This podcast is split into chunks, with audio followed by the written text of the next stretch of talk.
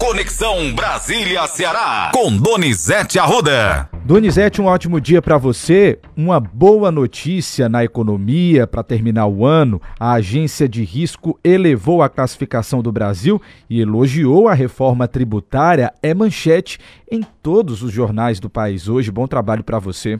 Ainda gripado, viu, Matheus? Como o pessoal tá gripado, Matheus? No Brasil todinho. Final de ano, esse Natal e Ano Novo, esse Réveillon, muita gente gripada. Ontem eu fui até médico dando um conselho como mesmo cenário dessa gripe. Eu acho que é uma gripe específica, porque de não é Covid, porque dá negativo, mas é uma gripe com os mesmos sintomas. É, é resfriado, tosse, vômito, vontade de vomitar, diarreia, mesmo cenário. Mas estamos trabalhando. É espirrar, Matheus. Diz que o Brasil cresceu de beber menos para beber mais. Está faltando um pouquinho para o Brasil ganhar o selo de bom pagador. Hoje o presidente Lula realiza a última reunião ministerial em Brasília, com a presença do, dos ministros. O Camilo vai estar presente. E ele teve a vitória ontem, já já a gente fala. O Lula quer que os ministros assumam o papel da defesa do governo no ano que vem, a partir de janeiro, em viagens aos seus estados e no cumprimento de suas agendas. A, a, o PIB vai crescer 3%, é uma grande notícia para a economia, Matheus. E o Lula está feliz hoje, vai bater bumbo com as vitórias e aprovação da reforma tributária. Vamos continuar falando ainda de Brasília, Matheus. Vamos continuar falando de Brasília, Donizete, porque o ministro Camilo conseguiu adiar a votação do novo ensino médio, uma vitória, né?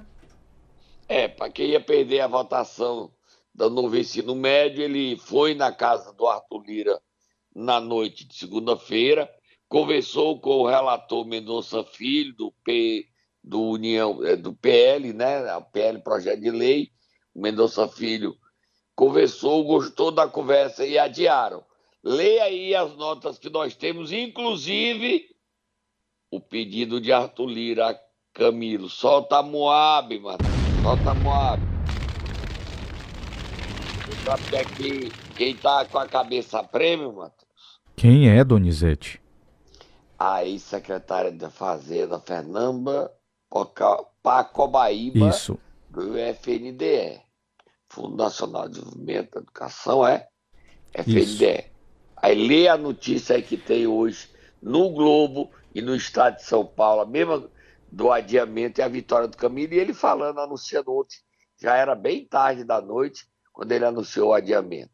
Vamos lá, por partes, a gente, a gente começa aqui pela nota do Estadão que diz o seguinte: antecipada pela coluna, a mudança de tom do ministro da Educação Camilo Santana foi crucial para convencer o relator do novo ensino médio, Mendonça Filho, e o presidente da Câmara, Arthur Lira, a adiar a votação do projeto. O ministro sabia que a proposta seria derrotada se fosse ontem a plenário.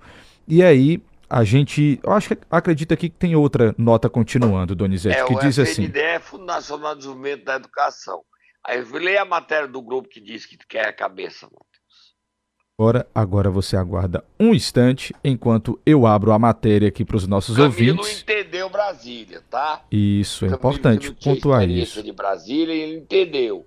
Ao negociar, ele chegou segunda-feira no meio da tarde e começou a negociar negociou segunda, foi à noite para casa do Arthur Lira, conversou, e conversou o dia, a terça todinha, até conseguir vencer já tarde da noite. Sim. Adiando para o ano que vem. E a briga é o seguinte: o, o, o Mendonça quer uma jornada de 2.100 horas e o governo, o Camilo, quer 2.400 horas. Eles vão construir agora um consenso. Um consenso. O Camilo, que não estava acostumado a negociar, porque sempre como governador a maioria era esmagadora, era a sua vontade, compreendeu que Brasília é diferente. E ele se saiu bem. Não perdeu. Ele negociou. Agora ele tem que salvar a Fernanda Pacopaíba, do FNDE, porque estão querendo a cabeça dela. Não estão querendo. Vamos dar nome.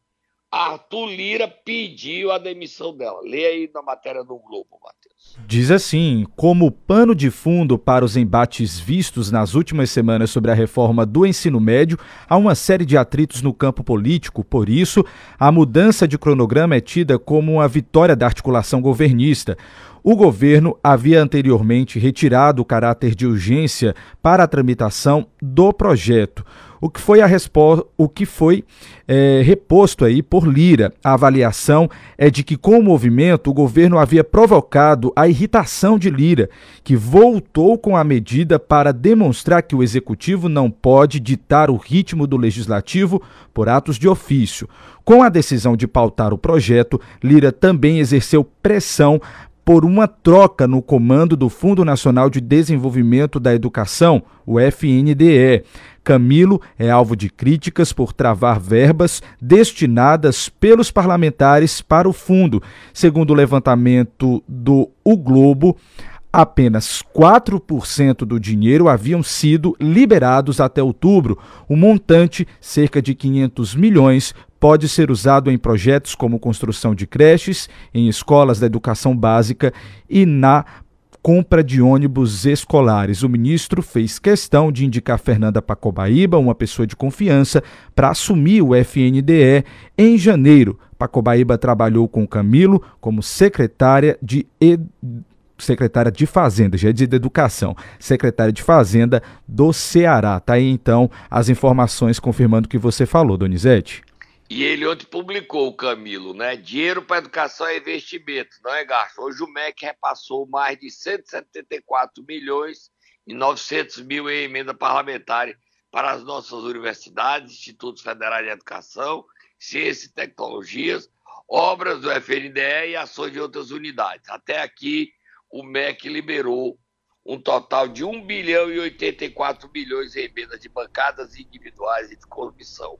O Camilo também publicou isso ontem. Isso. Então entendeu, né, Matheus? Sim. O Camilo compreendeu. Sim. Em Brasília não é o Ceará. E ele entendeu rápido. Agora tem que salvar a Fernanda Pacobaíba. A Isso. cabeça dela continua ainda a prêmio. Mas ele negociou liberou emendas, pagou emendas, agradou a Lira e salvou a derrota. Foi craque. Se não, o Centrão atropelava Camilo. O Centrão é o Centrão, Matheus. Sim. E se o Camilo não falar a linguagem do Centrão direitinho, sabe o que é que acontece, Matheus? Hum, Donizete, diga. Taca Silvio Santos, que é do Centrão do Camilo.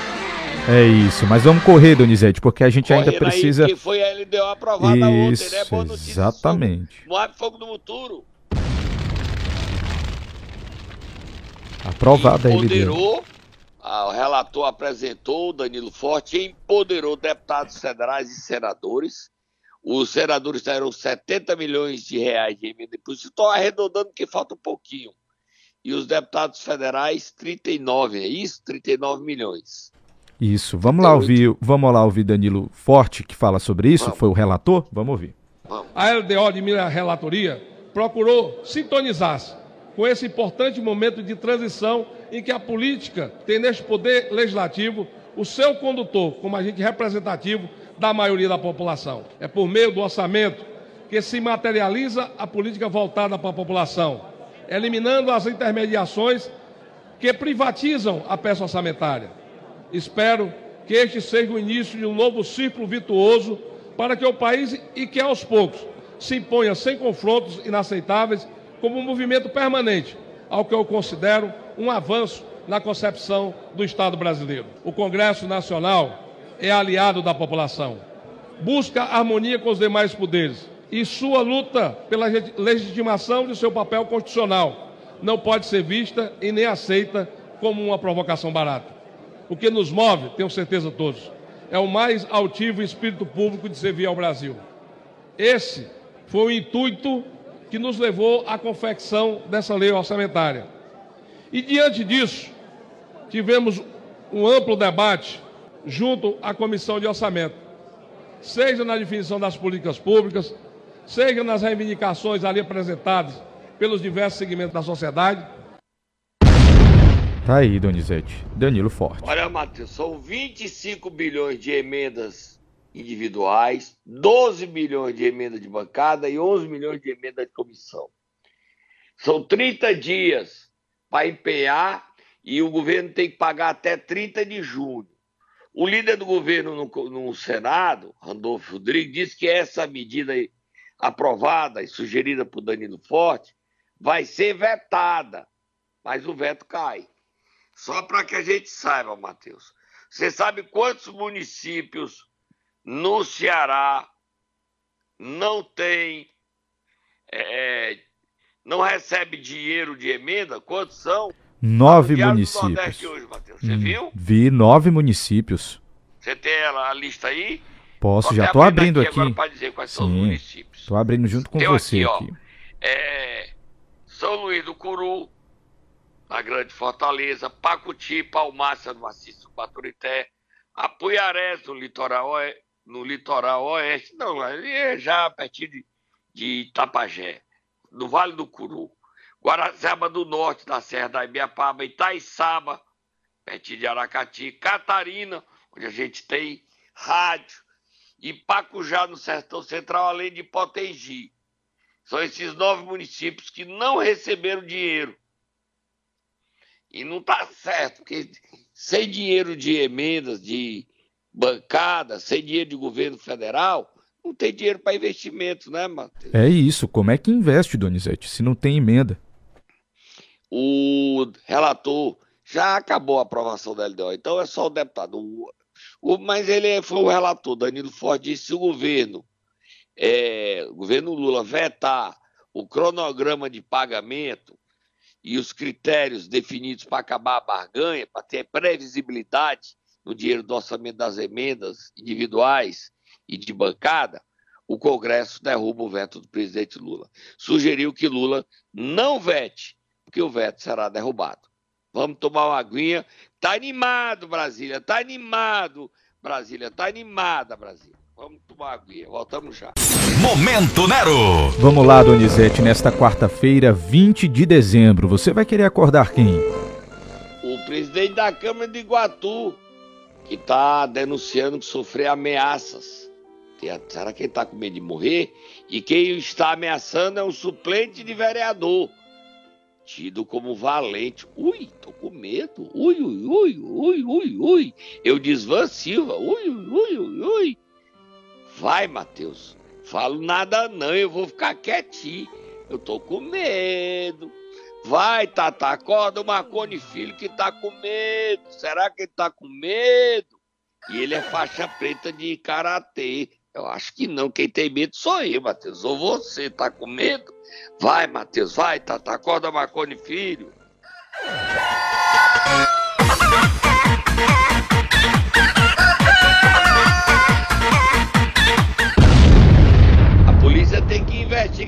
Essa denúncia do presidente da Câmara.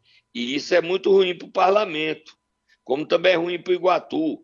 Ontem o Tribunal de Contas do Estado do Ceará desaprovou as contas do prefeito que foi reeleito, Edinaldo Lavô, por improbidade administrativa.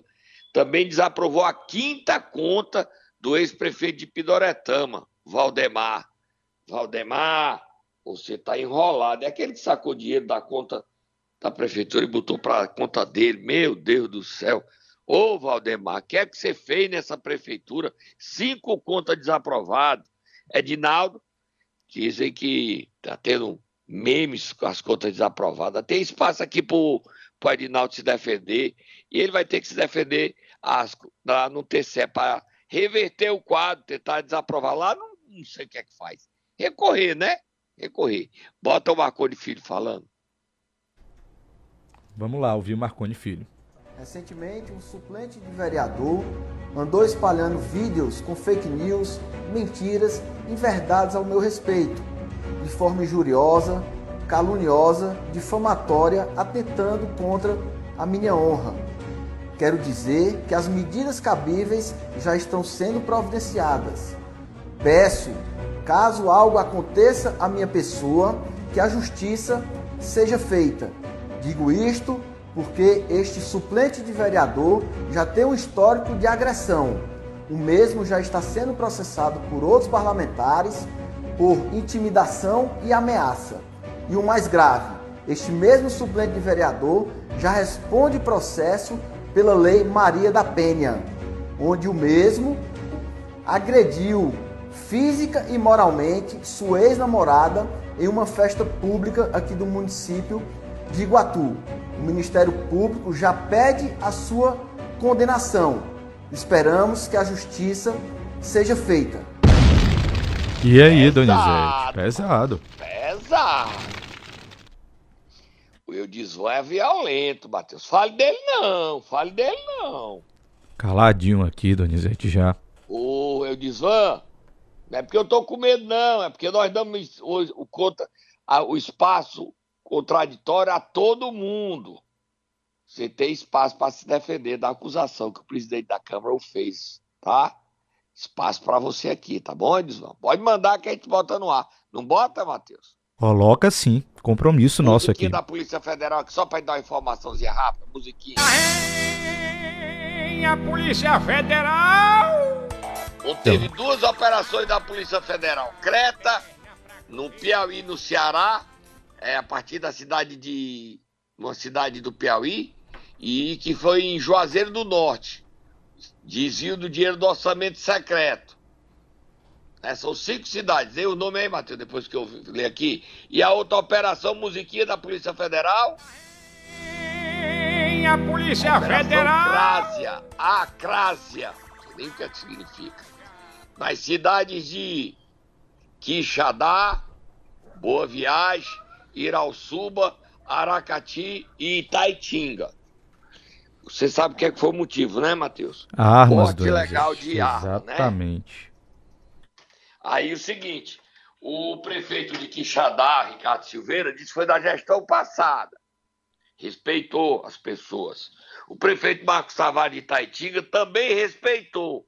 Disse que não há porte ilegal de arma lá, não. Não na gestão dele. E que está aberto para dar todas as explicações. A Polícia Federal vai investigar.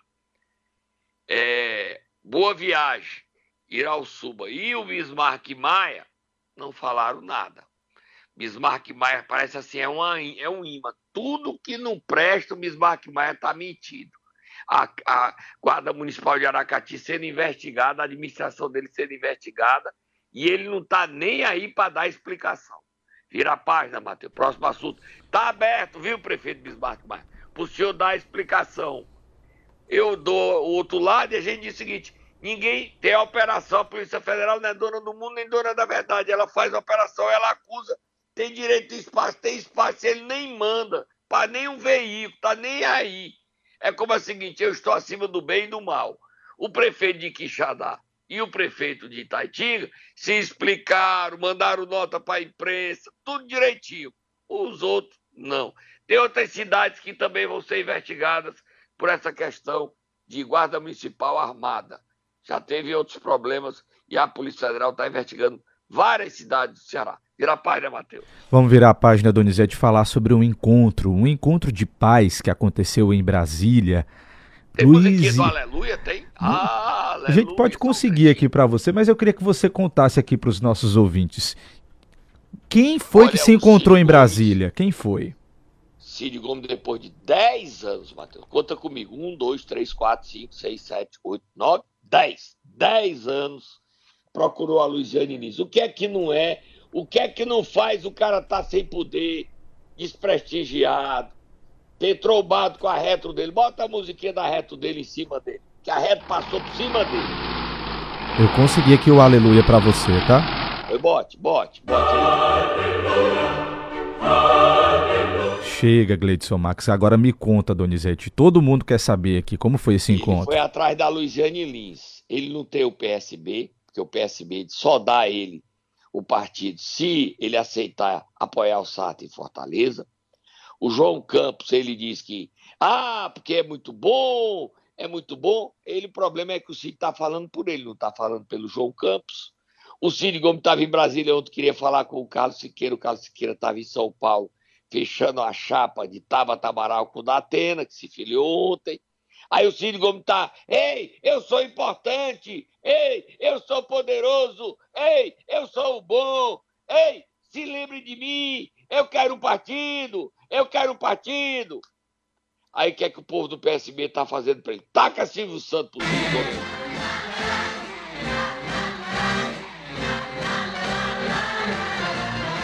Aí ele procurou a Luiziane Lins, que também já não tem maioria no, no PT para ser a candidata.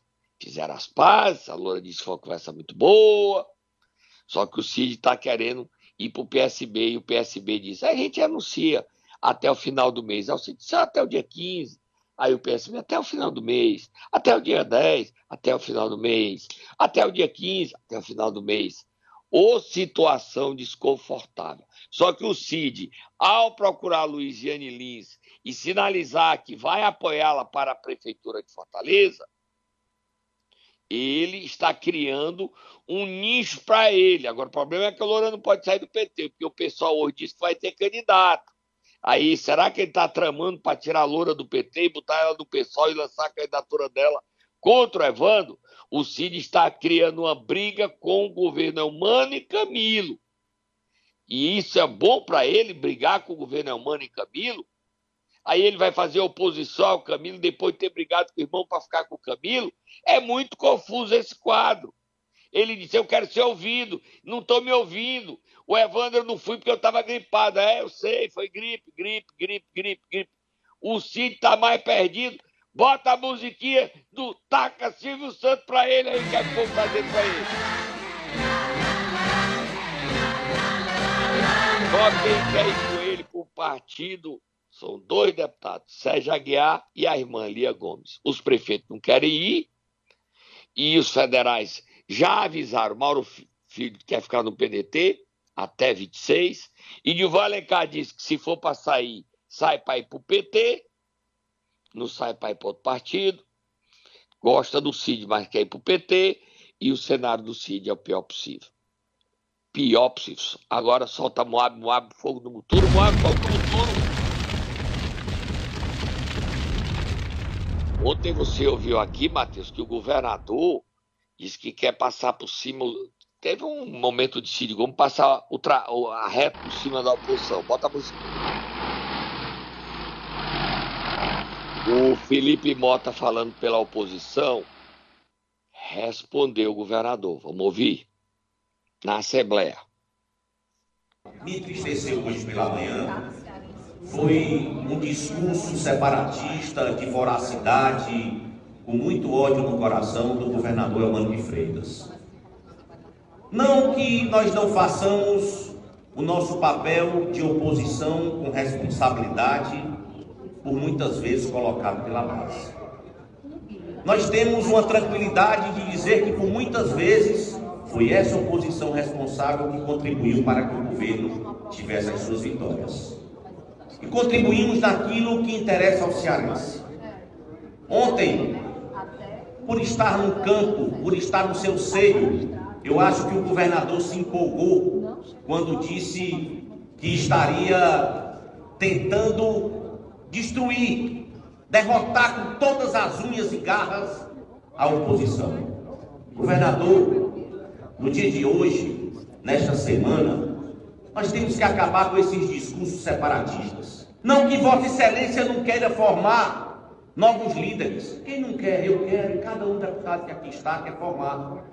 Mas formar sem ódio, formar sem colocar o extremismo, então são por essas coisas que eu peço nesse instante, no momento natalino, deputado,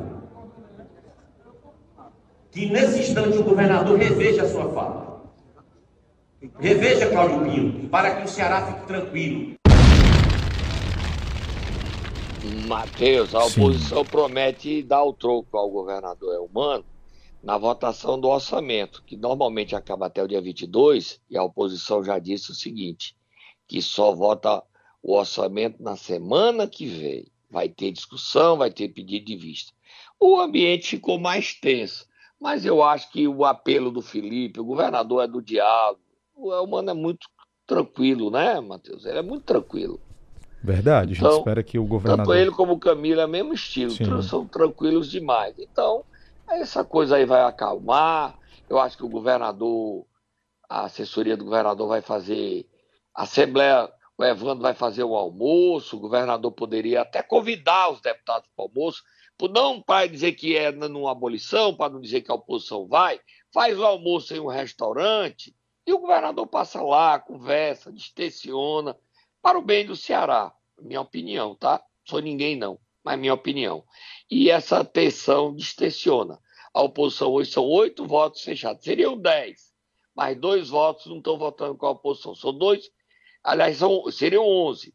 É, Marta Gonçalves, que não tem votado com a oposição, tem se mantido independente, e tem votado com o governo, é, o deputado Oscar Rodrigues, e, e, esse, e o mais governista de todos é o deputado Firmo Campos. A propósito, o, agradecer ao prefeito de Maracanãú, Roberto Pessoa, sempre manda um mimo simples para agradar as pessoas, para respeitar as pessoas. Manda capote para as pessoas, para jornalistas. Ah, é o valor? É não, gente. É o símbolo no Natal, a nobreza dele.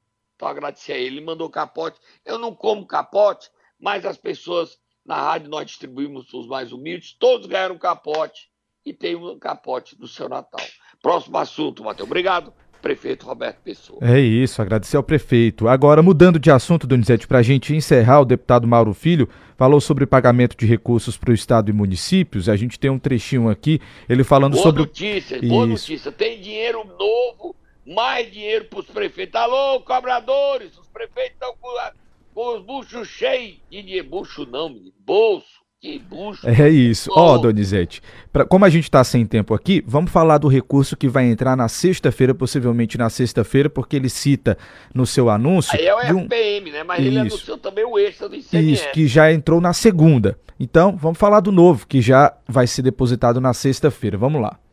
Que na sexta-feira, sexta-feira, está sendo creditado o valor da parcela de 2023 que é de, olha, olha a coincidência dos números, de aproximadamente 160 milhões. Só que desses 160 milhões, 45 o governo já bateu dívida e já pagou uma parte para vocês também.